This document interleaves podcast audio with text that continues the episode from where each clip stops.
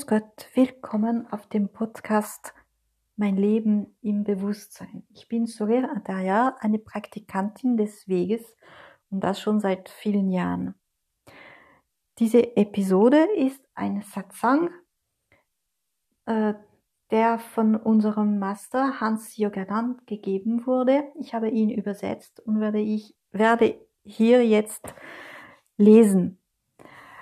Er spricht über die Befriedigung der Seele. Also, ich wünsche ein gutes Zuhören.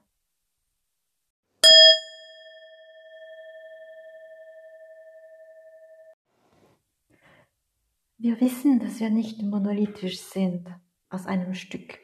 Wir wissen das, vorausgesetzt, dass wir die verschiedenen Teile von uns kennen. Wenn wir nur unseren Körper kennen, das sich jedes Jahr verändert und unsere Psyche, das heißt unsere Gedanken, unsere Ideen, unsere Erinnerungen, unsere Emotionen, das wissen wir nicht, dass wir in erster Linie die Seele sind. In diesem Leben sind wir das Ganze, nicht nur die Seele.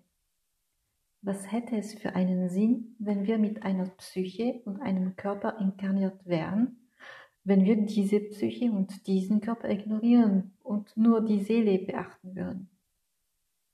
Natürlich ist es dieses aus drei Teilen bestehende Wesen, das in diesem Leben tun muss, was es zu tun hat. Oder auch nicht, aber das auf jeden Fall lebt. Ob es das macht oder nicht, wofür es bestimmt ist, es lebt. Erst wenn wir die Seele, das wahre Selbst, kennen, erkennen wir, was die Psyche im Vergleich dazu ist. Solange man die Nase in der Psyche hat, solange man sich mit ihr identifiziert, weiß man nicht, dass man sich mit der Psyche identifiziert. Dann gehen wir zum Psychoanalytiker, zum Psychotherapeuten. Wir gehen zu niemandem, weil es uns sehr gut geht. Unsere Stimmung schwankt, aber es ist normal. Das Wetter schwankt auch. Es ist wahr, das Wetter schwankt, unsere Stimmung schwankt auch. Man kann sich auch keine Fragen stellen und einfach leben. Der Glaube, dass wir nur aus zwei Teilen bestehen, dem Körper und der Psyche, ohne auch nur an die Seele zu denken. Die Seele wird oft das Herz genannt. Sie ist für uns ein Teil der Psyche.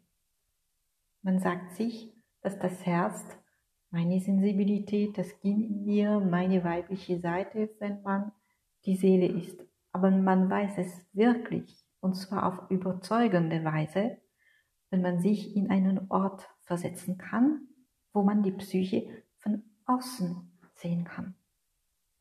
Wenn man die Psyche von außen sieht, und es geht so fremd zu sein, wenn man in einem etwas tieferen Meditationszustand ist, dann, wenn man von diesem sogenannten Dhyana-Zustand herauskommt, ist es dann offensichtlich, dass wir während dieser Zeit der tiefen Meditation nicht im selben Paradigma waren, als wenn man nicht meditiert. Dann stellen wir die Verbindung her und sagen, ach ja, schon, das mag wohl die Seele sein. Ja, das ist die Seele. Das ist lustig, weil mit der Zeit, Monaten, Jahren von sturer Praxis, dann erkennen wir immer mehr die Merkmale der Dinge, aus denen wir bestehen. Wir erkennen, dass wenn wir den Frieden in der Psyche zu finden glauben, ist es falsch. Nicht alle Psychen sind voller Leiden. Es gibt ausgeglichene Menschen im Leben. Nicht jeder ist neurotisch, phobisch und traumatisiert.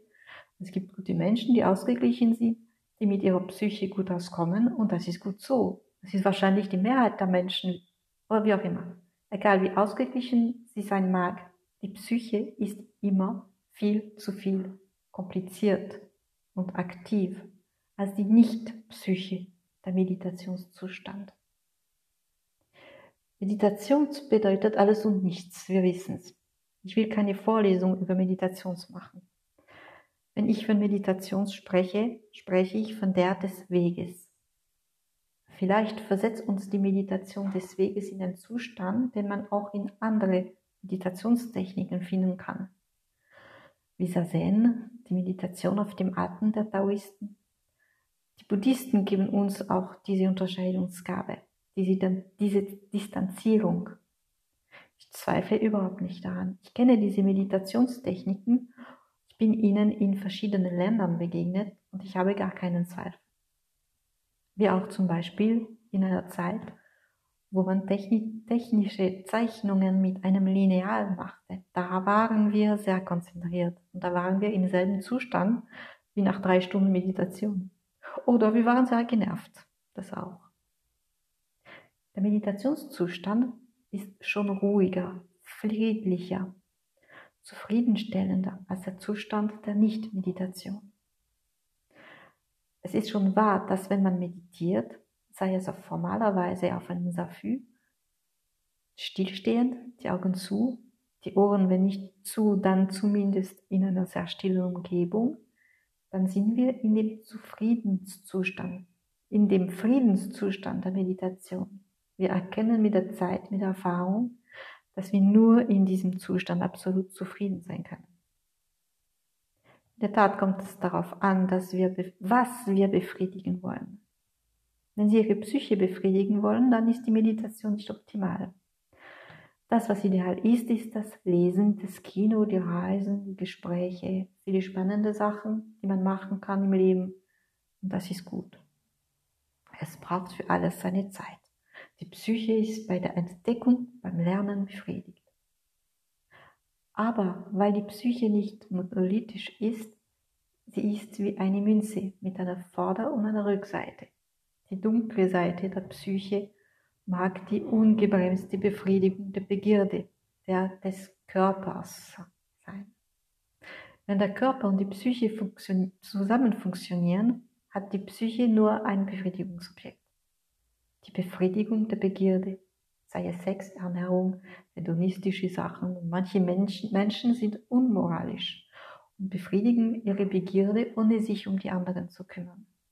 Sie verdinglichen die anderen, das Objekt ihrer Begierde.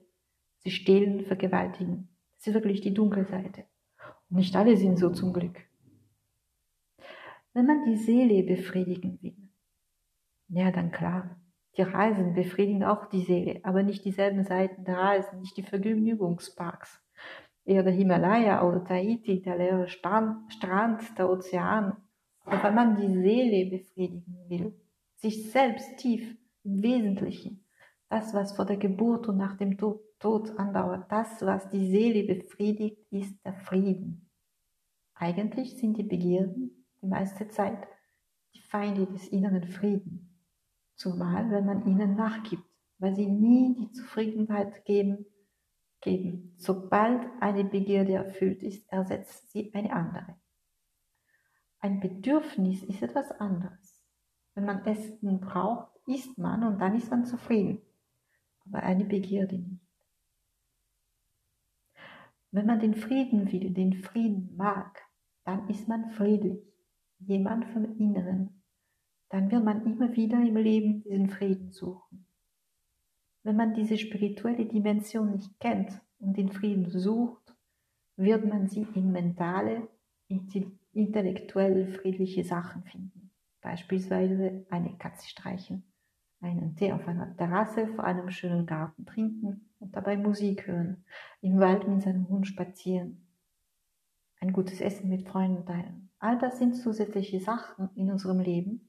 Das Züpfelchen auf dem I, aber das Wesentliche ist die Seele, der seelische Frieden. Das ist, was der Mensch will, im Wesentlichen. solange er nicht nach diesem Frieden der Seele sucht, wird der Mensch nie zufrieden sein. Nie.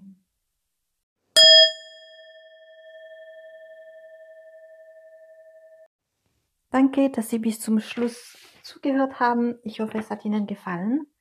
Wenn Sie noch mehr davon hören wollen, mehr Satsang von unserem Master, können Sie gerne äh, meinen Blog besuchen. Da habe ich sowohl Texte von ihm als auch Satsang von ihm und auch ein paar Satsang von mir äh, geschrieben und auch weitere Informationen über diese spirituelle Praxis.